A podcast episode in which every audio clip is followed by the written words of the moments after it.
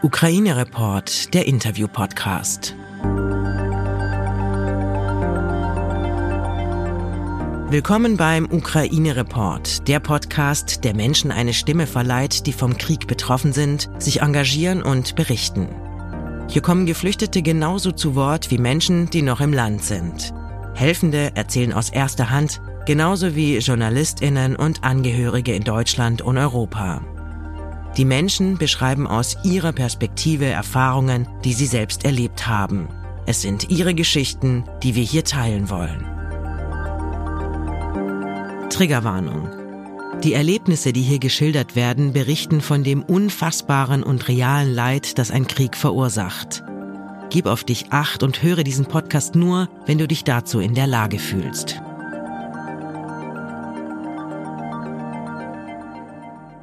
Hallo, ich bin Suse Bruha, ich bin Journalistin in Berlin für den öffentlich-rechtlichen Rundfunk, mache Radio und Fernsehen und jetzt gleich interviewe ich Jana in Petersburg.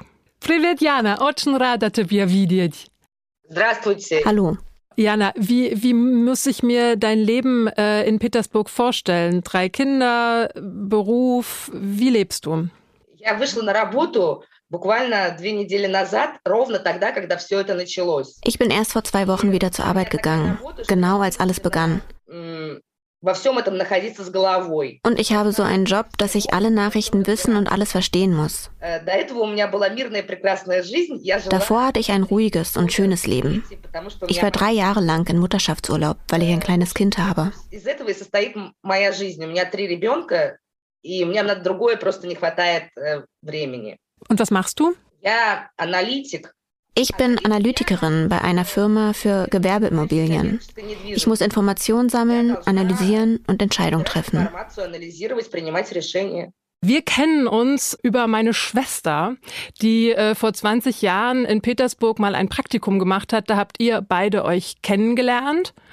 Und dann habt ihr eigentlich euch aus den Augen verloren. Und letzte Woche hast du sie angerufen, um ihr zu sagen, wir sind nicht alle schlecht. Was war da deine Intention? Сейчас. Э, Просто так получилось, что я вижу, что некоторые...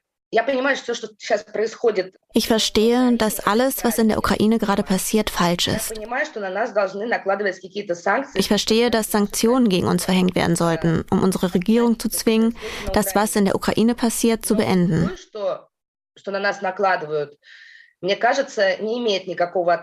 Aber das, was uns auferlegt wird, hat meiner Meinung nach nichts mit Wirtschaftssanktionen zu tun, sondern es gibt Sanktionen, die sich speziell gegen normale Menschen richten. Ich habe den Eindruck, dass es im Westen inzwischen eine Cancel Culture gibt. Das heißt, sie streichen zum Beispiel den Schauspieler Kevin Spacey, weil er etwas Schlimmes getan hat. Und jetzt habe ich das Gefühl, dass sie alle Russen canceln wollen не знаю, там, Кевина Спейси, там, актера, да, потому что он плохо поступил. И, а сейчас у меня такое ощущение, что хотят отметить, отменить весь русский народ. Und du fühlst dich dadurch gerade eingeschränkt oder kannst du mal erzählen, wie es dir gerade geht? Я читала Ich habe ein Interview mit einigen internationalen Leuten gelesen, die sagten, diese Sanktionen seien sehr gut, weil das russische Volk aufstehen und seine Regierung stürzen werde. Ich habe den Eindruck, dass die Leute, die so etwas sagen, unsere Mentalität und das, was in unserem Land passiert, nicht richtig verstehen. И то, что происходит у нас в стране. Weil, was würdest du sagen, was machen jetzt die Sanktionen mit dem russischen Volk und was bräuchten die, um Revolution zu machen? Во-первых, Zunächst einmal habt ihr, soweit ich das aus Gesprächen mit meinen anderen Bekannten im Ausland weiß, gesehen, wie die Proteste hier unterdrückt werden. Dementsprechend gibt es einige Proteste, aber sie werden sehr stark unterdrückt.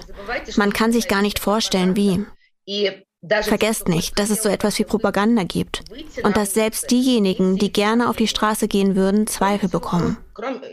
Unter anderem kommen die Menschen nicht auf die Idee, dass der Westen Sanktionen gegen uns verhängt, weil in der Ukraine etwas passiert, woran Putin die Schuld hat, sondern das russische Volk wird den Westen nur wieder als böse sehen. потому что Wenn wir im Moment eine Loyalität zur Regierung von etwa 50 Prozent haben, werden wir, wenn sich das Leben aufgrund der westlichen Sanktionen verschlechtert, 70 bis 80 Prozent haben. Das heißt, diese Sanktionen verschärfen sich ins Gegenteil.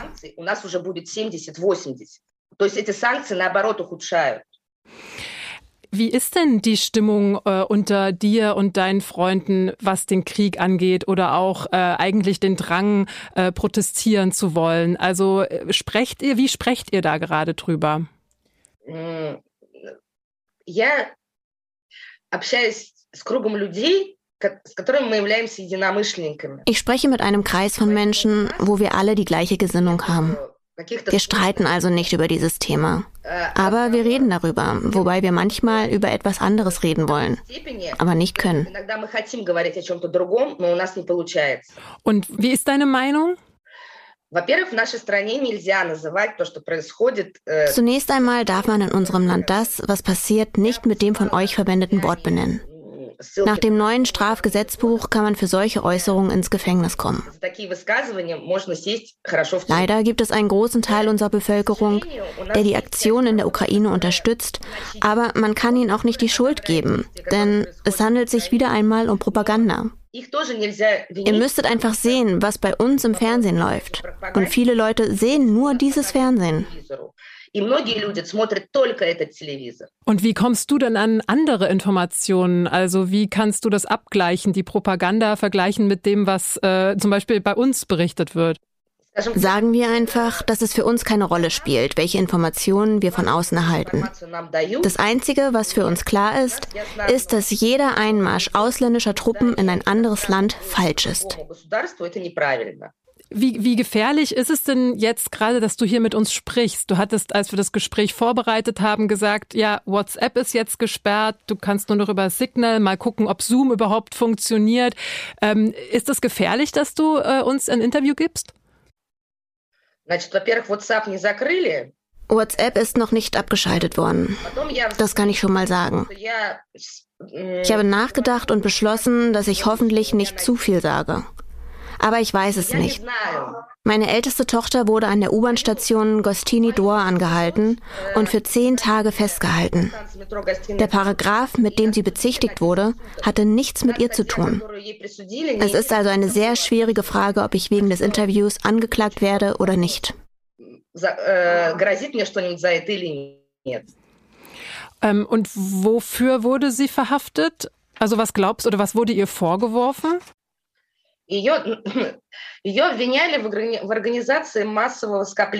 Ihr wurde vorgeworfen, in einer schwierigen epidemiologischen Situation Massenversammlungen organisiert zu haben. Und eine komplexe epidemiologische Situation bedeutet, dass wir Covid haben und uns nicht versammeln dürfen. Und das ist eigentlich eine Chiffre für, es gab vielleicht eine Demonstration oder die wollten vielleicht eigentlich demonstrieren und man hat das nur als Vorwand genommen mit der Pandemie oder wie, wie, wie muss ich es verstehen? Nein, so sieht bei uns eine Demonstration aus. Wir haben keine Demonstration. Wir haben Leute, die an einen bestimmten Ort spazieren gehen, den Gostini Dwar, der das Zentrum unserer Stadt ist. Es ist nur inoffiziell. Das heißt, es gibt bei uns keine Ankündigung von Demonstrationen oder ähnlichem. Verstehst du? Und dann sind da auch ganz normale Leute, die mit einer Demo nichts zu tun haben, einfach da langlaufen und die werden dann auch festgenommen. Und kannst du uns sagen, ist deine Tochter zufällig vorbeigelaufen? War sie geplant dort? Kannst du das irgendwie mit, ja, im, im Rahmen deiner jetzigen Möglichkeiten ähm, nicht zu viel zu sagen, aber uns irgendwie ein bisschen besser erklären? Was ist eine Demonstration? Eine Massenansammlung von Menschen mit Postern und so weiter. Aber so etwas gibt es bei uns nicht. Es sind wirklich sehr viele Menschen bei Demos, aber auf dem Nevsky sind immer sehr viele Menschen. Sie können auch einfach nur dastehen und trotzdem festgenommen werden. Meine Tochter wurde festgenommen, als sie auf dem Weg zur U-Bahn war. Ich habe eine Nachricht, in der sie sagt, dass sie runter in die U-Bahn gehen wollte. Und dann schreibt sie einige Zeit später, dass sie festgenommen wurde. Sie ist nur rumgelaufen. Bitte glaub mir. Ich weiß, es wirkt wirklich seltsam, aber es ist wahr. Und wie ist es ihr dann ergangen da im Gefängnis? Also zehn Tage hast du gesagt, hat sie bekommen. Es war schrecklich, weil wir nicht genau wussten, wo sie sein würde und wie es ihr geht. Und uns war klar, dass es völlig sinnlos ist, sich an dieser Stelle auf das Gesetz zu verlassen. Sie hat vor Gericht nicht einmal einen Anwalt bekommen. Sie ist eine ziemlich zurückhaltende Person. Sie spricht nicht darüber. Aber es war sehr traumatisch für sie. Sie rief mich von dort aus an und weinte. Und wie habt ihr dann von ihr wieder gehört? Wie kam sie dann wieder raus? Also hast du zehn Tage nichts gehört oder wie, wie lief das? Sie durfte fünf bis zehn Minuten pro Tag telefonieren. Wir haben sie über ihr Handy geortet. Ich habe gesehen, wo ihr Telefon ausgeschaltet wurde. Und war das jetzt äh, vor kurzem oder wann genau war das? Ich habe das Gefühl, dass ihr über mich so viele Infos wie möglich sammeln wollt, damit ich definitiv erkannt werden kann. Nein, bitte mach dir keine Sorgen. Das Interview ist anonym. Ich weiß, ich weiß. Wir können deinen Namen auch ändern. Gut. Und du brauchst auch nichts zu beantworten, wenn du dich nicht wohlfühlst. Okay, gut. Am 26. Februar wurde sie festgenommen. Also schon nach Beginn des Krieges sozusagen. Da waren dann vermutlich die Maßnahmen da schon härter. Nach dem, was ich über die Situation mit meiner Tochter erzählt habe, was ihr passiert ist, finde ich es etwas lächerlich, wenn Leute sagen, die Russen müssen eine Revolution haben. Was für eine Revolution? Haben Sie viele Revolutionen zum Beispiel in Nordkorea oder Venezuela gesehen? Und deshalb finde ich es auch so widerlich, dass man möchte, dass es dem russischen Volk schlecht geht. Also hast du Angst? Ich sitze hier und jetzt und habe Angst. Unser Lieblingsgespräch gerade ist, wer welche Beruhigungsmittel einnimmt. Wir nehmen alle irgendeine Art von Kräuter oder irgendwas, weil niemand ruhig schlafen kann. Ähm, genau, aus dem Westen hört sich das immer so leicht an, ne? wenn zum Beispiel Nawalny aufruft, ähm, geht raus, äh, geht protestieren, sie können uns nicht alle einsperren, irgendwann sind die Gefängnisse voll und dann stellt man sich vor, ja, genau so ist es. Aber in eurer Realität ist das wahrscheinlich nochmal eine ganz andere Nummer, ne? Ja, alle unsere provisorischen Haftanstalten waren voll. Es gab keinen Platz mehr, aber sie haben trotzdem weiter Menschen festgenommen und inhaftiert. Also gab es Proteste in Petersburg, weil wir kriegen das gar nicht so gut mit. Ich bin wirklich jeden Tag seit Beginn des Krieges äh, ist meine erste äh, Such äh, auf meine ja, meine erste Google Anfrage jeden Tag irgendwie äh, Proteste in Russland, weil ich irgendwie so denke, da muss doch das irgendwie eine Energie herkommen und irgendwie wird nicht viel berichtet. Also jetzt das ganz neu Marina äh, Ovsjanikova ähm, da, da hat man jetzt auch das Gefühl, da geht jetzt vielleicht was los nochmal äh, in, in diese Richtung. Aber Petersburg gab es da Proteste. Есть. Я думала, до вас хоть какая-то информация доходит. Вообще-то я ich dachte, ihr bekommt schon einiges mit. Wir haben viele Menschen in allen Städten Russlands, die inhaftiert wurden. Ich weiß nicht, wie man diese Informationen bei Google finden kann. Es ist wohl schwierig, weil wahrscheinlich wird alles irgendwie abgeschaltet. Ich wollte noch was während dieses Interviews fragen. Ich habe gehört, dass der Westen den Informationsfluss zu uns auch abschalten will. Das ist nicht gut. Wie können wir mit dieser Propaganda alleingelassen werden? Ähm, was meinst du genau? Meinst du, dass äh, zum Beispiel westliche Korrespondenten äh, gegangen sind? Oder was meinst du damit genau? Nein, ich habe nur gehört, dass der Westen das Internet von seiner Seite aus abschalten möchte. Und wo hast du das gehört? Im Perbil-Kanal? Nein, ich gucke unser Fernsehen überhaupt nicht. Stimmt das nicht? Nun, Gott sei Dank, es gibt alle möglichen Widersprüche. Also weiß ich es nicht, aber es ist gut, dass diese Nachricht nicht stimmt. Ich, ich höre jetzt von dir, dass quasi, da gibt's schon also sowohl eine Angst vor der Repression eigentlich eures Staates, aber auch davon abgeschnitten zu sein, ne? dass die Sanktionen aus dem Westen halt dich und äh, die Bevölkerung äh, treffen. Kannst du das nochmal ein bisschen beschreiben? Was, was befürchtest du, wie das jetzt weitergeht? Да, я хотела как раз на эту тему тоже поговорить, потому что auch darüber wollte ich sprechen, weil es neben einigen alltäglichen Dingen noch mehr Probleme gibt. Zum Beispiel Medikamente, die uns bereits fehlen. Mein Chef braucht Medikamente für seine Schilddrüse, aber die kommen aus Deutschland und die gibt es jetzt hier nicht mehr. Das Kind meines Freundes braucht Batterien für sein Hörgerät. Es gibt auch bereits Probleme mit Arzneimitteln gegen Leukämie zum Beispiel. Und das sind nur die Leute, die ich kenne. Und die Sachen fehlen quasi jetzt schon oder sind das Befürchtungen, dass es demnächst damit schwierig wird? Nein, jetzt schon. Es fehlen jetzt schon Medikamente. Ihr versteht vielleicht die Mentalität unseres Volkes nicht ganz. Wir haben nie sehr gut gelebt. Deshalb schreckt die reine Abwesenheit eines McDonalds oder Uniqlo unsere Leute nicht ab.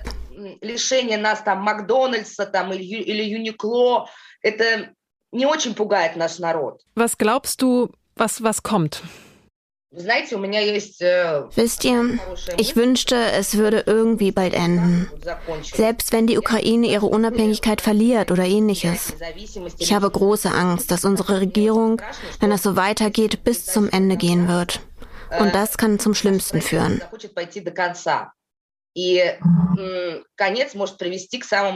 Für mich ist der Krieg das Beängstigendste, weil er uns im Blut liegt, wissen Sie? Wir haben große Angst vor dem Krieg und wir haben Angst vor dem Dritten Weltkrieg. Wenn wir dafür die Ukraine opfern müssen, dann müssen wir es tun.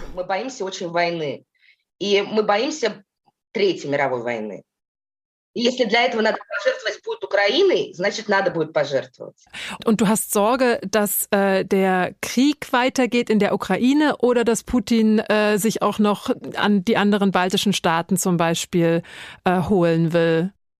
Нет, я не думаю, я, мы не думаем так, мы думаем, что он хочет Nein, wir glauben, dass er diese Mission unter allen Umständen bis zum Ende durchziehen möchte. Das heißt, dass er möchte, dass die von ihm gestellten Forderungen erfüllt werden. Э, wir reden hier nicht darüber, dass die Ukraine zu Russland gehören soll. Wir haben uns lange gefragt, was er wirklich möchte, weil keine der offiziellen Erklärungen für sein Vorgehen in der Ukraine für uns Sinn macht. Aber vielleicht fühlte er sich wirklich vom Westen bedroht und glaubt wirklich, dass die Ukraine dem Westen dabei helfen würde.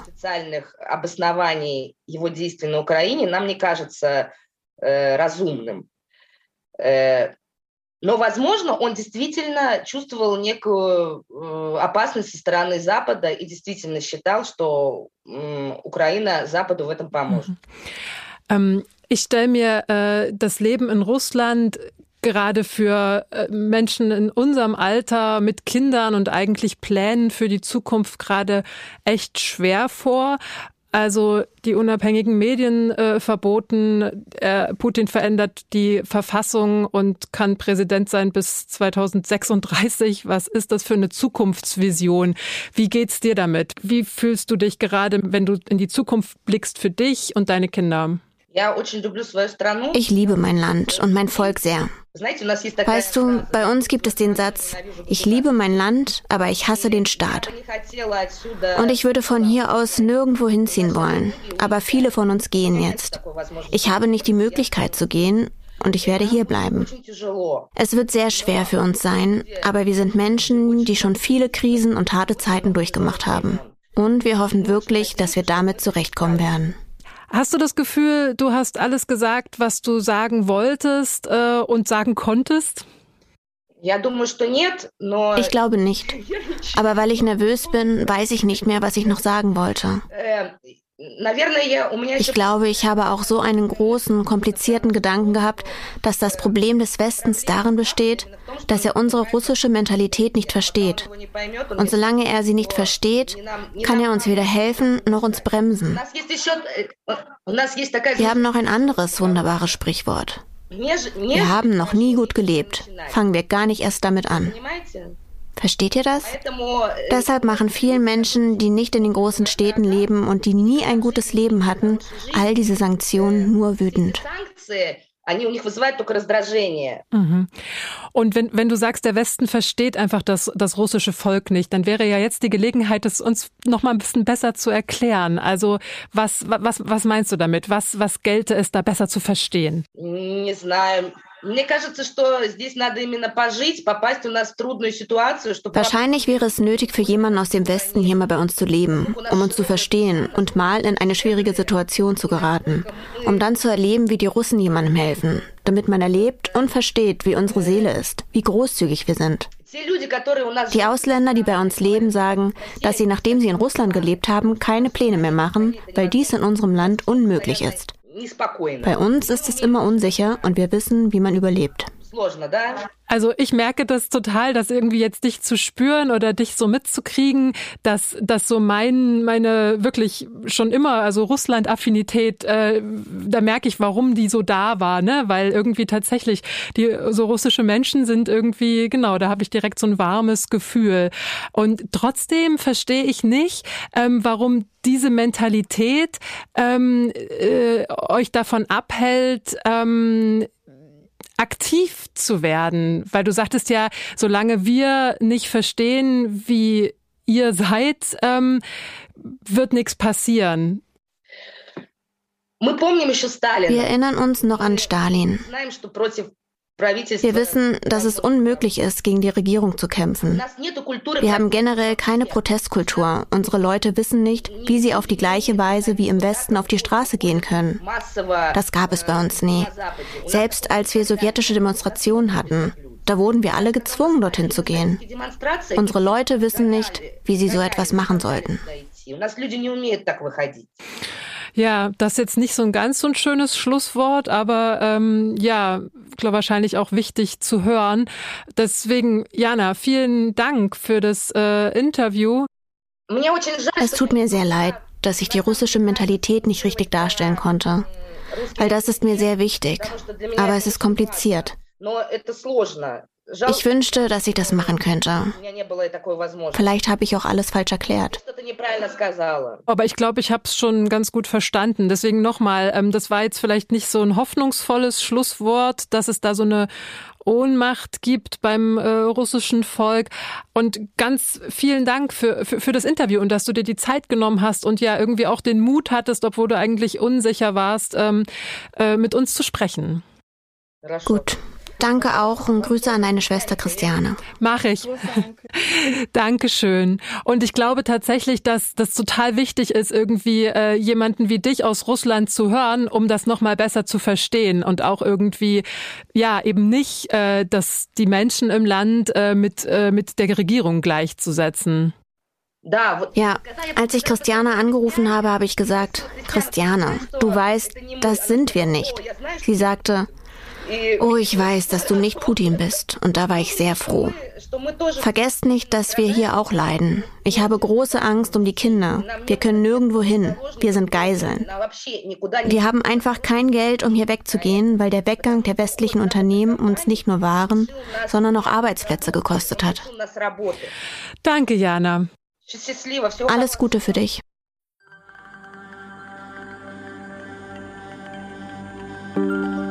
Wenn du etwas tun möchtest, dann informier dich bei renommierten Organisationen. Dort findest du Anregungen, wie du dich engagieren kannst. Oder erkundige dich auf offiziellen Seiten deiner Stadt, an welchen Orten gerade Hände gesucht werden. Ukraine Report ist ein Interview-Podcast von Podimo.